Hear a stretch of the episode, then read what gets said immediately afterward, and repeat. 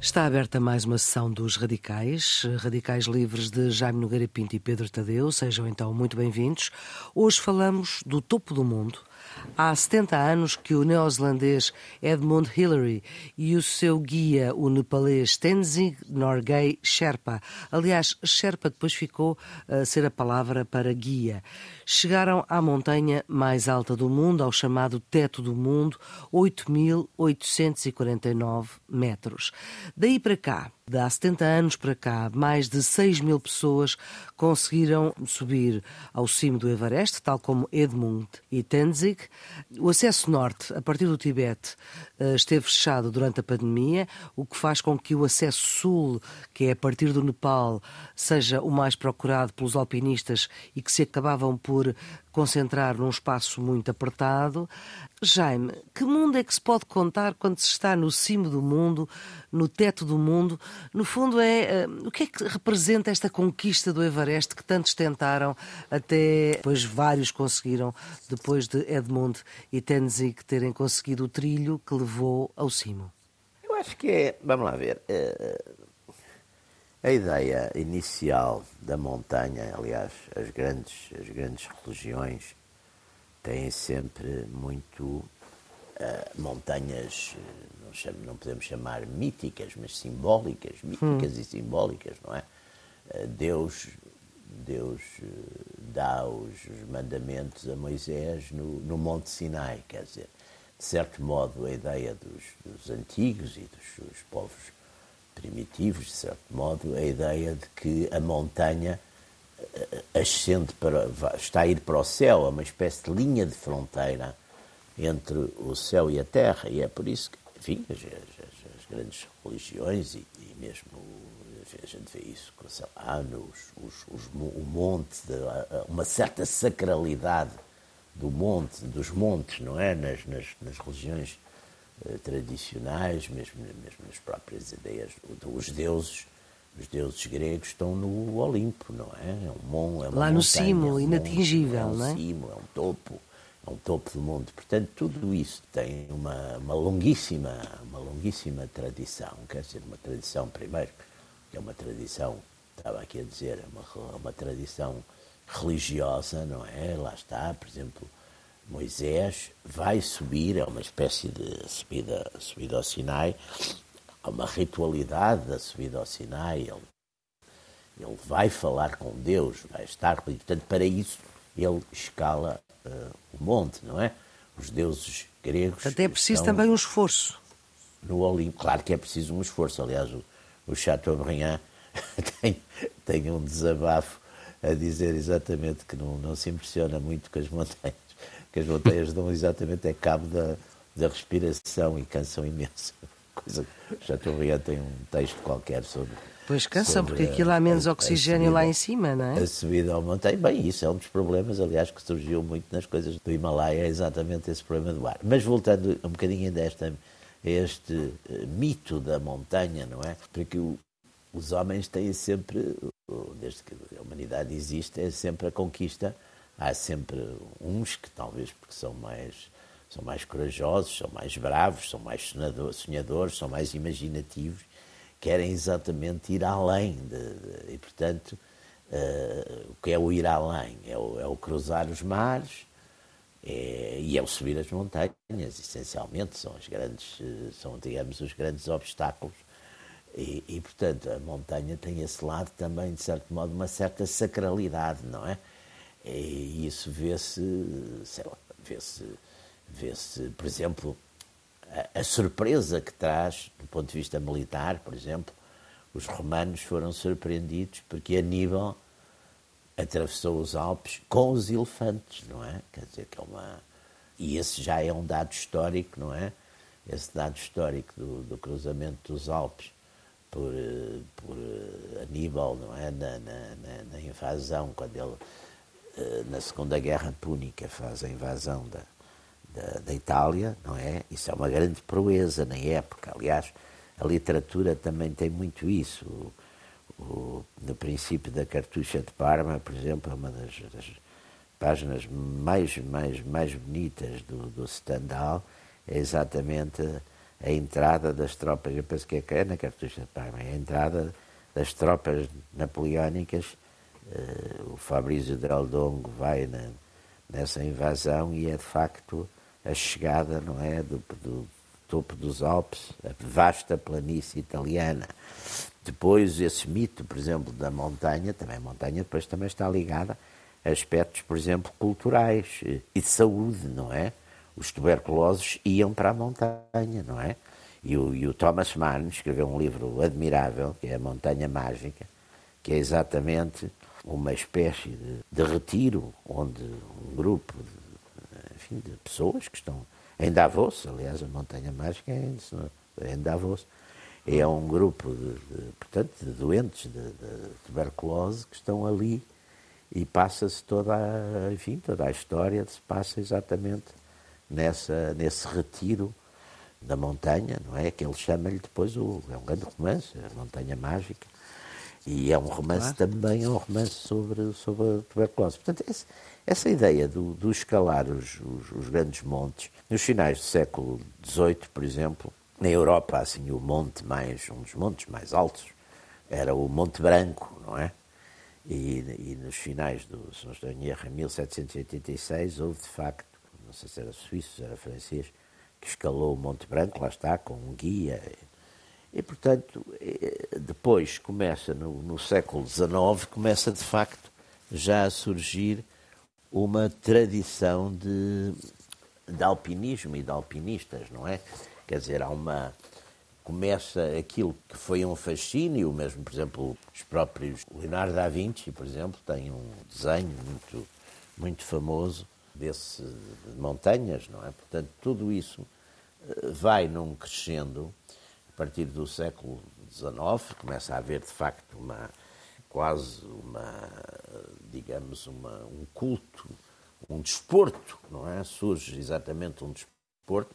Quem se dedica muito a isso, como a muitas outras coisas, são uns, uns, uns são ingleses, são muitas vezes até aristocratas ingleses que vêm para a Europa e fazem de facto essas, essas subidas de, dos montes, não é? E começam a fazer isso um bocadinho como, digamos, um, um desporto e começam a competir o, como houve, por exemplo, essa, essa, subida ao Monte, ao Monte Branco, eh, depois fazem durante, ao longo do século XIX, vai havendo umas progressivas, não é? Umas progressivas escaladas.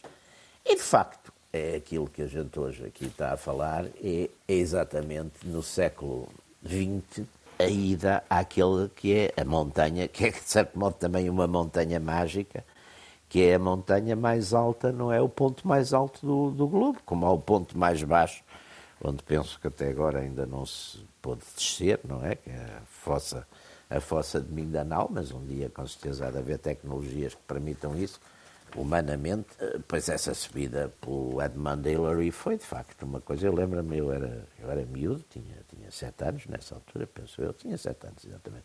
Mas lembro-me de, de, de, ver já no cinema, nas atualidades, nas revistas, o século ilustrado trazia sempre umas histórias dessas.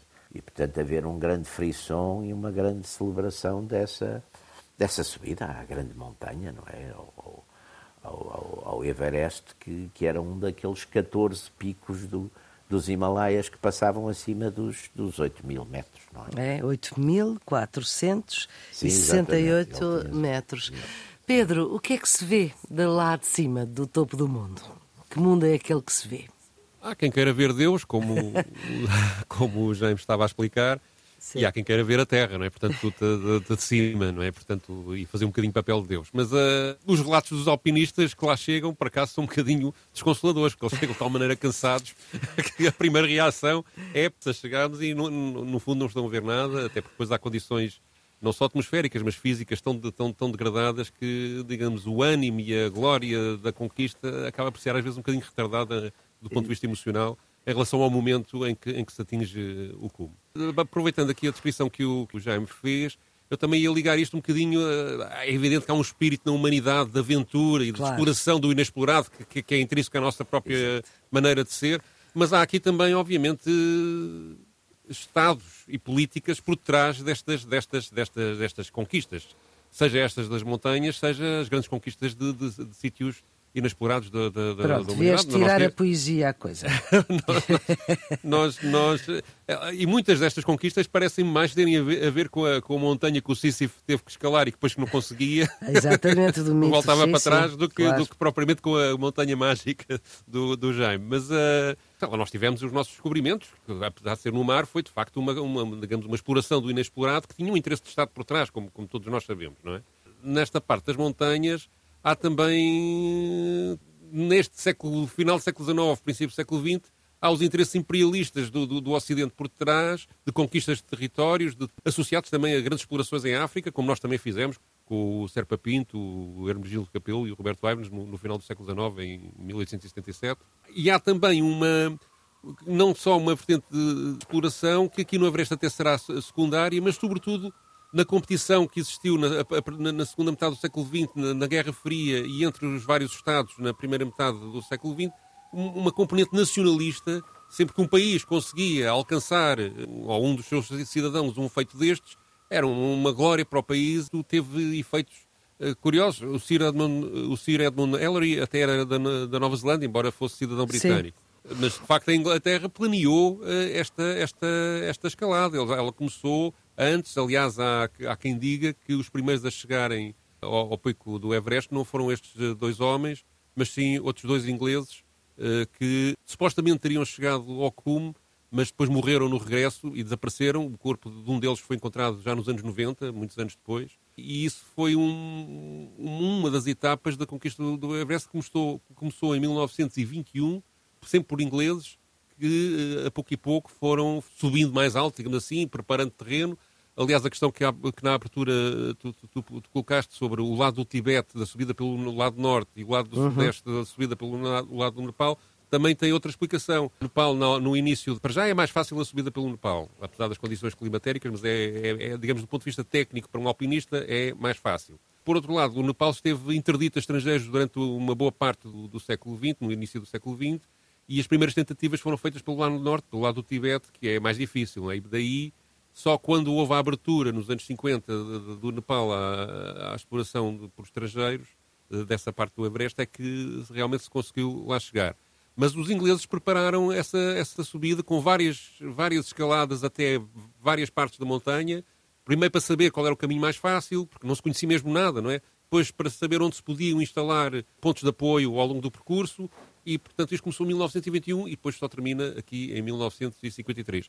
Há quem diga que um homem chamado George Mallory eh, terá sido realmente o primeiro a lá chegar, também inglês, com Andrew Irvine, que desapareceram uh, em 1924 numa subida que supostamente terá sido bem sucedida, mas não há provas disso. Mas, digamos, há aqui uma componente nacionalista nisto, de, de, que me parece relevante e que leva grandes empresas, os próprios Estados ou instituições estatais das áreas ligadas à ciência, etc., a investirem muito dinheiro nestas primeiras explorações e isso parece-me que é uma coisa que, que não pode ser ignorada. O próprio Nepal, aliás, beneficiou uh, com isto. Hoje em dia há uma, uma espécie de indústria do turismo à volta da, das escaladas do... Uma espécie, não, uma verdadeira indústria do turismo, embora muito especializada, e à volta da, da, da subida ao, ao Everest, que uh, me parece interessante, que é uma coisa um bocadinho, um bocadinho insólita. Estou-me a recordar, por exemplo, que em 1953 o Herman Bull subiu a uma montanha que é a nona mais alta do mundo, chamada Nanga Parbat, e isto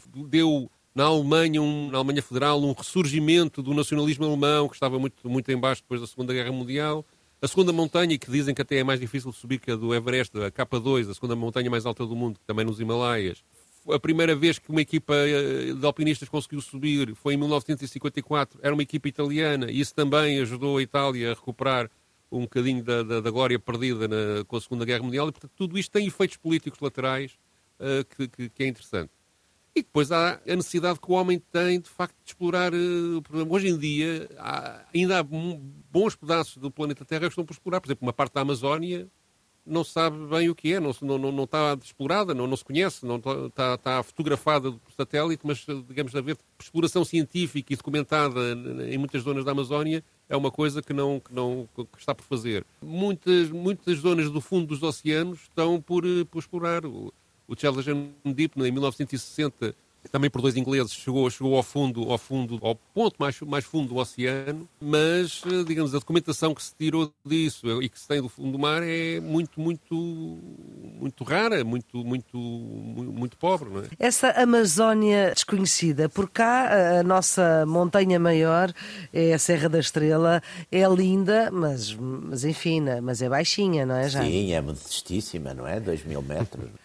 Sim, mas não, tem pontos de escalada interessantes. Para, há muitos montanhistas que vão lá, que vão lá fazer treino, é? para, para, depois irem para, para, para, para, montanhas maiores. É uma pequena, uma pequena zona de turismo também que existe na Serra da Estrela. Eu tenho lá casa, por isso é que sei. É isto que vejo lá, vejo lá passar. Mas é uma zona, é uma zona. Nunca te deu para ser alpinista? Não, eu sou muito, muito, muito sedentário, não. Mas, há, mas há de facto uma frequência de vêm vários, vários montanhistas europeus fazer ali percursos eh, que estão, aliás, devidamente Até para treinar para, para os Himalaias, sim, sim, sim. se calhar, não? sim, para os Himalaias não digo, mas para sim, algumas, para algumas coisas. Sim, sim, sim. Aliás, os Alpes, o termo alpinista vem dos Alpes, que a primeira exploração claro. foi em claro, 1786. A primeira vez que alguém chegou ao topo do, dos Alpes foi no século XVIII, não, foi, não foram os elefantes do Aníbal que passaram por outro lado. Foi, foi em 1786. sim, Foram sim, dois tipos da, dois franceses, ali dois da franceses. Saboia, pá, que fizeram o... O, Jacques Balmat e um médico chamado Michel Paccard. Isso Aliás, isto é uma sucessão... sempre jeito. Dá sempre jeito. Isto é uma sucessão de, de conquistas, que é uh, os Alpes em 1700, de, de, de topos de montanhas grandes, não é? Os Alpes em 1786, na América do Sul uma montanha chamada Aconcagua, na Argentina, Aconcagua, que tem 6.962 metros de altura, isto foi em 1897, por um suíço. Uh, o Kilimanjaro, em África, uh, em 1889. No Alasca, o Denali, em 1913. E depois foram uma sucessão dos Himalaias. O primeiro dos Himalaias foi a Annapurna, a montanha Annapurna, que é em 1950. Depois este o Everest, em 1953. E depois o K2, em 1954.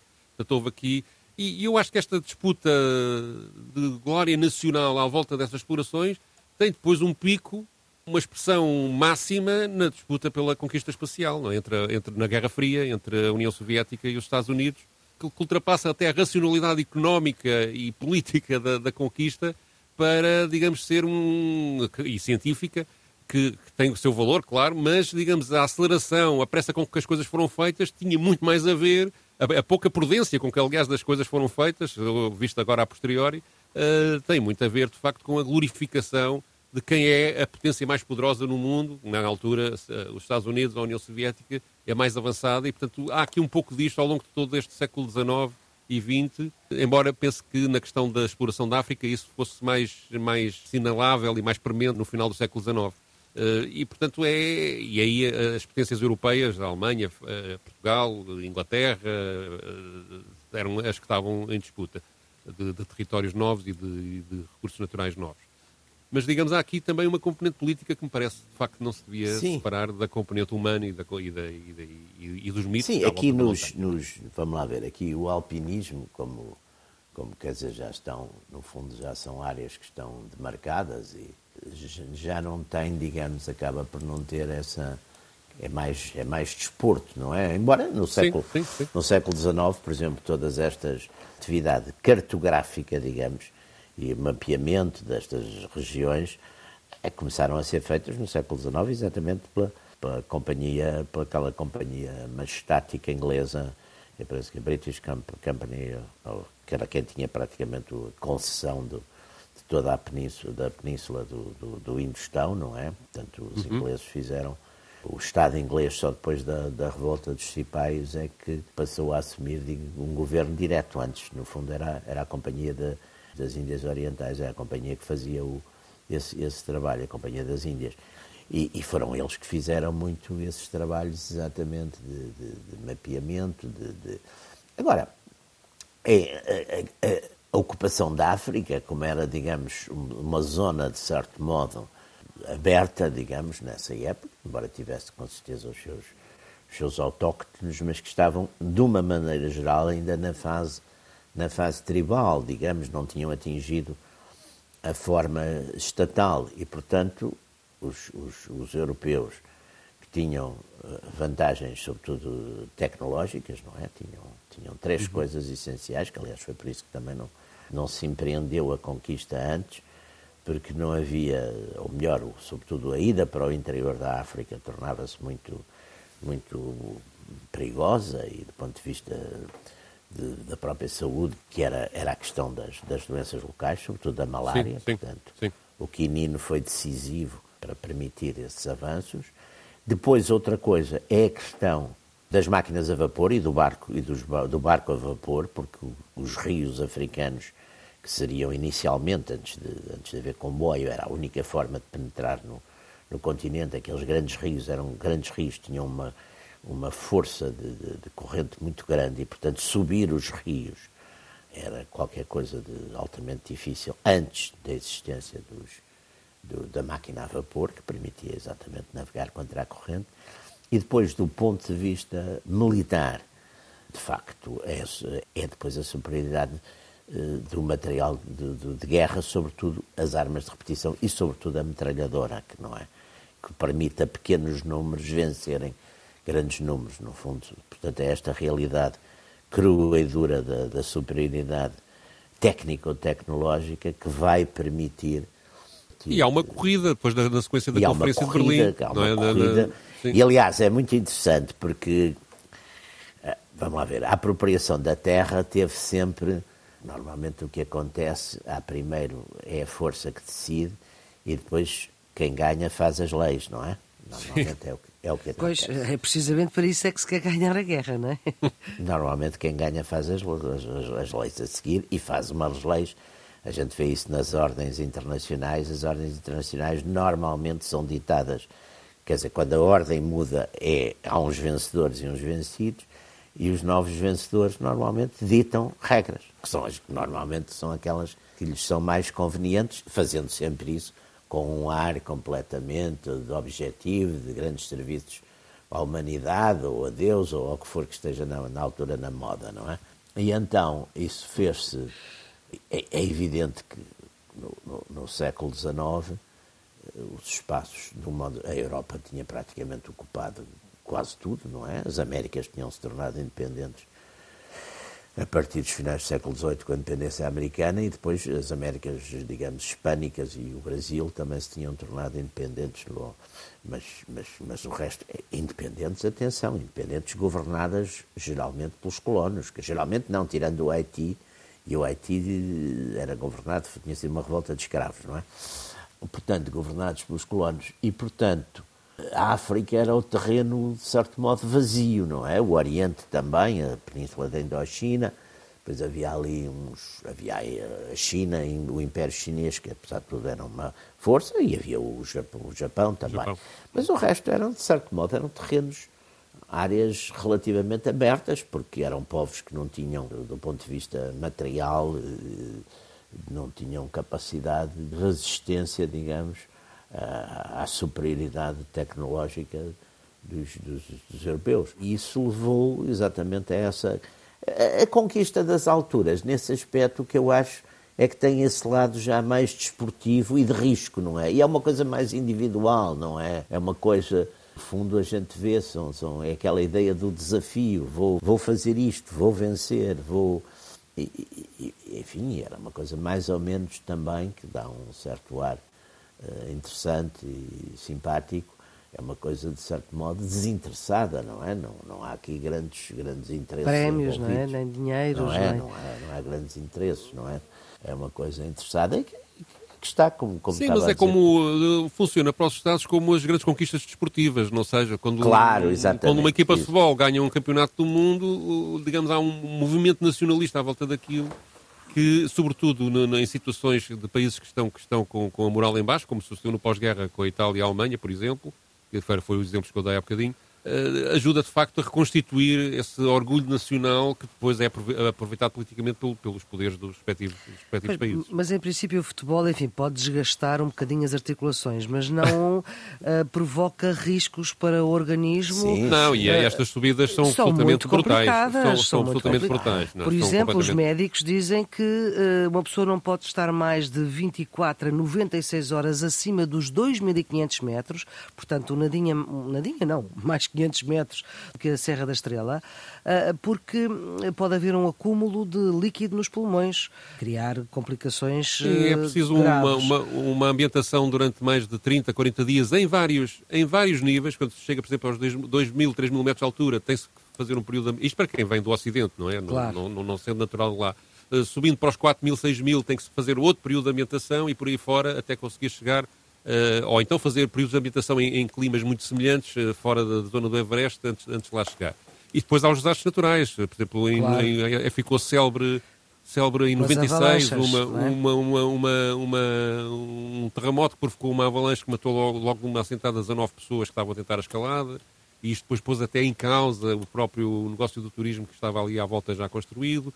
Em 2014 e 2015 sucedeu exatamente a mesma coisa, com na altura morreram 16 nepaleses e em 2014 e em 2015 22 pessoas que também estavam a tentar subir. E, portanto, isto cria, além de que a falta de oxigênio faz com que as pessoas, durante a subida, faz com que os, os, escaladores percam capacidades de raciocínio, capacidades uhum. físicas. Depois há o frio, obviamente, claro. não é? Eh, e o esforço físico de, de ir subindo, subindo, subindo, vai degradando cada vez mais a pessoa Uh, e depois há também um perigo, que 56% eh, das mortes de, de, de, nestas escaladas, que estão, que estão, identificadas mais de 200 mortes à volta disto, tirando estas, tirando estas de, provocadas por avalanches, portanto, pessoas que conseguiram subir foram feitas no regresso.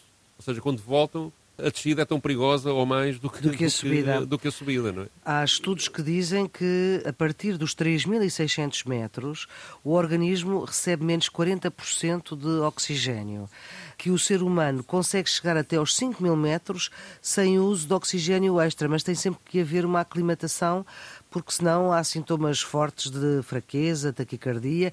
Sim, mas depois há as pessoas que se habituam. O, uhum. Daqui a uns dias, que há uma semana, talvez, ou duas, talvez, um Sherpa nepalês célebre, que é o Kami Rita. Cá está um bateu, Sherpa, não é? Sim, sim bateu. É, ele, portanto, o natural dali e que, é, e que é um guia, digamos, para escaladores bateu o recorde do mundo, já subiu, ele tem 52 anos, 53, 53 anos, e subiu já o Everest 28 vezes. Até lá ao topo. É uma coisa absolutamente Pronto, brutal, já, não é? Claro é. que vai com está completamente a snobar os montanhas. ah, vai com oxigênio. Claro, acho que já fui umas vezes com e outras vezes sem, não é? Mas, uh, mas de qualquer maneira, é um feito absolutamente incrível e que tem muito a ver com o facto de, digamos, o seu... Mas os primeiros aliás, foram sem oxigênio. Não, não, não sei dizer. Sinceramente, okay. não, não, não, não li. Sei que o nosso João Garcia faz insistentemente valer que o seu feito foi feito, eh, a sua, a sua subida em 1999 portanto ele foi o primeiro português a chegar lá acima, primeiro... foi feito sem recurso a garrafas de oxigênio, por opção própria, porque ele acha que, digamos, queria ter a pureza da subida, uh, do ponto de vista desportivo, uh, essa conquista ser valorizada uh, por, por, por não, não, não, não, ter um recurso adicional que não o da, que a própria natureza dava, a não ser os instrumentos de cordas e, e, e, e aquelas garras que e, claro. à neve. Há aqui uma valorização desportiva que o João Garcia, uh, mas a, a, o própria ida, por si só, mesmo seja com garrafas, há uma pessoa que já lá chegou de helicóptero, não é? Portanto, também Isso é uma um maneira... piloto de teste, um piloto de teste. Mas é sempre extraordinário, de certeza, claro. é sempre uma coisa completamente, completamente fora do normal e, e emocionante, não é? Isso aí, sem dúvida. Então vamos ouvir, se calhar, agora esse registro que tu trouxeste, que é dos arquivos da, da RTP que é uma entrevista que a Judite Souza lhe fez em 1999, não é? A João Garcia. Sim, ela fez a entrevista em julho de 1999, ele, eh, ele tinha feito a conquista em 18 de maio, perdeu no regresso, lá está, no regresso da, da, da, da subida o seu companheiro, o belga Pascal de Brouwer, morreu, morreu no meio Exatamente. de uma tempestade. Sim, sim, uh, a entrevista, aliás, é feita com o João Garcia sentado na cama do hospital. É uma entrevista televisiva, não é? Aqui só vamos uhum. ouvir o som. É com ele sentado na cama do Hospital Universitário de Saragossa, onde, onde foi tratado. Ele perdeu uma ponta do nariz e, um, e, um, e alguns pedaços de dedos. Exatamente. Uh, é. E ele aqui neste pedaço fala precisamente, olha, da, da, questão das garrafas de oxigênio e da opção que tomou e, e dos efeitos que essa opção uh, provocou uh, no, no, grau de dificuldade da subida. Muito bem, vamos então ouvir essa entrevista da jornalista Judite Souza a João Garcia. Uma, uma, das, eh, uma das coisas que é importante assinalar nesta, nesta sua expedição eh, tem a ver com o facto do João ter alcançado o cume do Everest sem recurso, sem o auxílio de, de oxigênio. Por que é que é importante dispensar o oxigênio? No meu caso foi importante por uh, motivos pessoais. A nível de segurança, claro que é melhor levar oxigênio. mas uh, Tem o recurso ao oxigênio, exato, Uhum. o uso ao oxigênio facilita e nós, no fundo, tentamos combater para com nós próprios, tentar uh, superar-nos. Uhum. É esse, o- pelo menos para mim, o, a essência do montanhismo. Ou seja, utilizar oxigênio é uma espécie de batota, é isso? Não, não será uma batota, mas para mim será uma batota. Uma vez que eu tento escalar as montanhas sem o uso, o seu recurso E nestas altitudes, João, eh, para quem não sabe, eh, não utilizando oxigênio, como é que o corpo reage? Com muito mais fadiga e, digamos, as chances de edema pulmonar ou cerebral é, é muito mais elevado. Uhum. Mas eu creio, e eu sou a prova disso, que com treino e com a experiência necessária é possível. Mas, portanto, as capacidades eh, ao nível do nosso cérebro humano, sem o auxílio de oxigênio, ficam substancialmente reduzidas. Ficamos mais Eh, debilitados a grande altitude. É eh, preciso uma portanto- grande determinação para continuarmos a pôr um pé para frente do outro. Isso ser extraordinariamente difícil. Ah, há até a imagem que diz o seguinte: sem o auxílio do oxigênio, hum, a altitude torna o homem estúpido. É um pouco isto? É um pouco isto. Ou há aqui algum exagero? Não, eu creio que é um pouco isso. É um bocado isso, ou Ficamos- seja, um homem adulto como você, com sei. 32 anos de idade, fica com reações tipo uma criança de 6, 7 anos, 8 anos? Não, não, não, não raciocinamos é à velocidade nem à qualidade de- do nosso raciocínio cá em baixo. Eu não poderei dizer isto em porcentagem, mas ficamos a pelo menos a 50% das nossas capacidades, O que é um risco muito o que é um elevado. risco elevado A juntar a todos os outros, a não é? os outros. Ou talvez seja o risco mais elevado. Hum, Eu creio que o risco mais elevado ainda é um que nós não conseguimos controlar, que é, um, é o tempo, meteorologia. Eh, Por melhores que forem as informações meteorológicas, há sempre chance de um vento, que àquela altitude são ventos fortíssimos, nos fazer deslocar, descolar dos pés da, do- da montanha. Já agora uma correção que eu, entretanto, aproveitei este bocadinho para ir consultar uma nota. A expedição que, que eu disse no início, que provavelmente foi a que chegou ao topo do Everest em primeiro lugar, não foi em 1920, foi em 1924.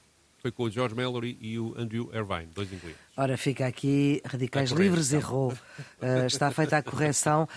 Nesta entrevista de Judite Souza a João Garcia, eh, esta ideia de combate connosco próprio e de ele não aceitar a ideia de batota, para ele seria, mas para os outros, e o raciocínio ficar mais lento, também a dificuldade de tomar decisões que lhe podem salvar a vida. Quer dizer, isto, do ponto de vista físico, é de uma exigência eh, enorme, não é? E é, e é uma competição, não é só consigo próprio, porque há, digamos, o grau de dificuldade. a Eu do só o que citei, só o citei. Sim, sim, sim, sim. Ele diz, ele diz isso claramente, é? mas eu acho que, que, há- que ultrapassa isso. A partir do momento em que se começa a ser relativamente frequente alcançar o, o cume do Everest ou qualquer outra conquista difícil do Claro. ponto de vista desportivo, há sempre a, ter- a ânsia do recorde, e aqui o recorde que ele, que ele alcança é cheguei lá sem, Sem eh, garrafas. ajuda, de, sem ajuda de oxigênio. E há um extremo, que é um catalão, o Kilian Jornet, que em 2017 conseguiu subir eh, pelo lado norte, portanto o lado mais difícil, eh, ao cúmulo Everest em 26 horas, foi e voltou. O lado E, norte é o eh, lado do Tibete, não é? O lado do Tibete, sim. E com, sem, sem recurso nem a oxigênio, nem a cordas fixas e sem ajuda de Sherpas. E, portanto, é, é também um feito absolutamente inacreditável. Aliás, que fez isso depois mais uma vez do outro lado do, do, do- do Nepal. Também assim, em poucas horas, subiu e, e desceu, e desceu aquilo. E, portanto, depois de se ter atingido o impossível, a humanidade tem tendência para inventar novos impossíveis e novos sonhos para, para, para conseguir, para conseguir bater esses seus recordes. É, é, de facto, uma característica da nossa, da nossa espécie. eh, eh, Esta é- necessidade de superação constante, Sim, Jaime, sim, não é? É Uma, aliás, é um tema até muito filosófico, é um tema, por exemplo, muito definido, muito mu- em que insiste muito, por exemplo, o Nietzsche. O Nietzsche insiste muito nisso. Tem uma, embora coitado o Nietzsche depois, pessoalmente, era um homem até muito doente e que passou grande parte, já, já, já passou grande parte da vida dele, passava, passava o tempo todo em termas e a tratar-se e não sei o quê. Mas tem muito, tem muito essa filosofia do, da autossuperação, do ir mais longe, a ideia do, da própria ideia do super-homem, não é? Portanto, é, mesmo, mesmo o próprio Zaratrusta, tudo isso. E, portanto, aqui, aliás, é um culto. Esse culto das montanhas, a gente vê, há bocadinho estávamos a falar nos, nos, nos, na questão da literatura. Por exemplo, eh, o monte mais alto da África, que é o Kilimanjaro, não é? Sim, dá livros ótimos. No, no o Hemingway lá tem as neves de Kilimanjaro, não é? Exatamente. Portanto, uh, o, há bocadinho falamos aqui também do, do, do, daquele que é talvez o, a seguir ao Everest, é talvez o, o monte mais alto, que é aquele o Aconcagua também, que está lá no, na América, na América do Sul, não é? Todos estes, todos estes pontos mais altos dos continentes, não é? Têm uma certa são são são marcas, são são são pontos onde de facto se une por um lado essa essa velha ideia dos primitivos de que pronto o topo da montanha é onde está é onde está onde está Deus ou os deuses, não é? Essa localização os do alto, não é? Aliás, uhum. mesmo a própria linguagem, a gente diz as classes altas, não é? Diz as Sim. classes altas, diz os mais altos, os mais. Diz sempre, portanto, a, a ideia. Sim, o bom é para cima, não é para baixo, não é? é? Exatamente, é uma certa dignidade nisso, não é? É interessante, porque no fundo está a ideia de quem está mais alto do que está mais alto.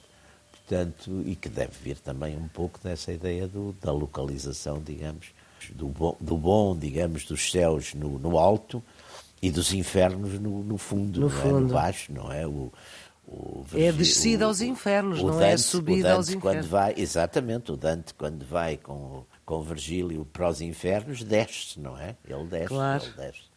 Ele desce, ele desce para o interior da Terra. O Júlio Verne depois tem os, a viagem ao centro da Terra, quer dizer, a ideia uhum. é que os, o fundo, o fim, o, é, é, é, é, o risco. É o, mas aqui também a montanha é, oferece um risco, mas ao mesmo tempo é uma e nesse é tempo ideia de libertação. Também, também, havia, não era só isso, também as conquistas tecnológicas, a aviação, não é? O, atravessar a aviação, exatamente. Não é? Tudo isso tem o mesmo espírito, não é? É aquela a ideia aviação, do mais exatamente. rápido, mais longe, mais, uh, mais, mais, forte, mais, mais alto. Forte. Ah, isso é o ideal olímpico, não é? Exato, não é? Esse, esse, esse, esse ideal uh, aparece plasmado aqui nestas, nestas conquistas humanas.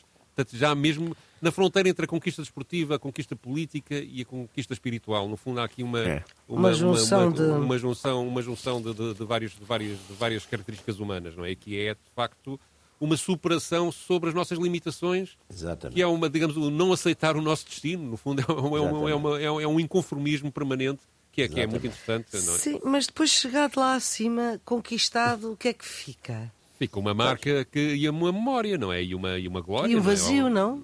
E depois daí o que é que há não mais sei, para conquistar? Eu, eu, nunca, fui, nunca tive nenhuma dessas conquistas, nunca não posso.